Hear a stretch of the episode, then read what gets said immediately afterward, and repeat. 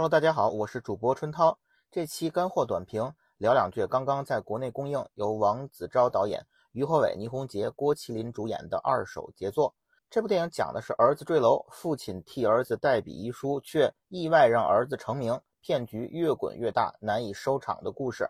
二手杰作翻拍自已故影星罗宾·威廉姆斯主演的美国电影《世界上最伟大的父亲》。原作中两大亮点：一，儿子是真死，不是昏迷。二儿子死因是撸啊撸过度，这两点完全不可能在国内院线体现，令人不由想起之前那部《小小的愿望》对韩国电影《伟大的愿望》的翻拍，因无法表现破处之旅而顾左右言他的尴尬体验。因此，走进电影院之前，我着实为二手杰作的编剧同行们捏了把汗。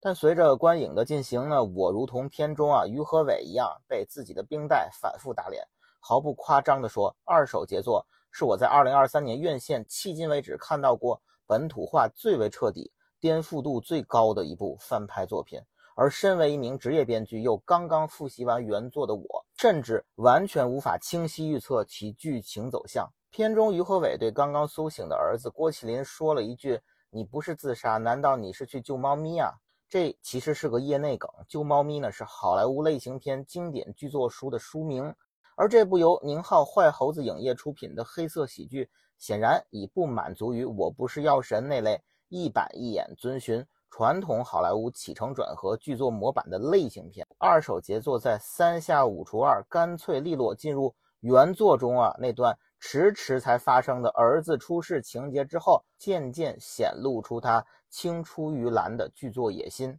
当你以为接下来的情节是围绕于和伟代笔的行为将如何险些被各种戳穿，于和伟却一反常规，将自己代笔的真相告知出版社领导。二手杰作比原作更为黑色荒诞的点在于，即便于和伟当众承认是自己为儿子代笔。即便连儿子自己都承认这一点，但所有的人却本能地认为写书的还是儿子本人，何等的讽刺！而这还不是荒诞的结束。当于和伟不甘失败，自费出书，在故人买书打榜，却不但败给了自己代笔的儿子，更败给了一个名不见经传、陪酒的网红写手。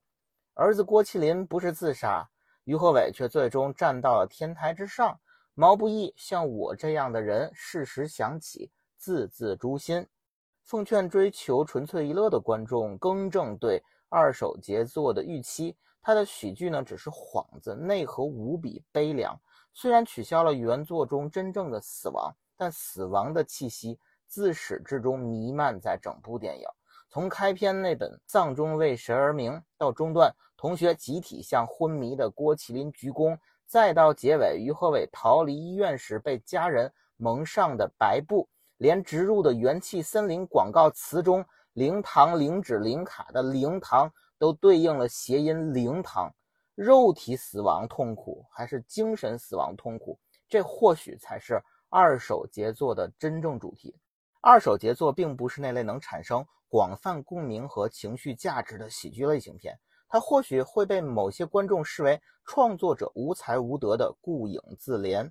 但如果你同为创作者，一定会被于和伟的某些真诚的，似乎也想起了他自身不被承认的那些年的瞬间真情流露所打动。二手杰作对于学校和社会环境近乎漫画式的处理，或许会削弱某种现实主义指涉的力度，但却令荒诞性更为凌厉。李成儒的客串让我想起了冯小刚的大腕儿，而那些荒诞的、近乎超现实的段落，更让我想起了当年黄建新和他形式感更为浓重的黑色讽刺电影系列。那些饱含嘲讽精神的风骨已多年未见，如今似乎隐约还魂于这部二手杰作。虽然坏猴子的新人导演王子昭用力稍显过度，对于节奏的把控。还需进一步打磨，但不得不由衷赞叹一句：不愧是坏猴子的导演，坏得很，也坏得很好。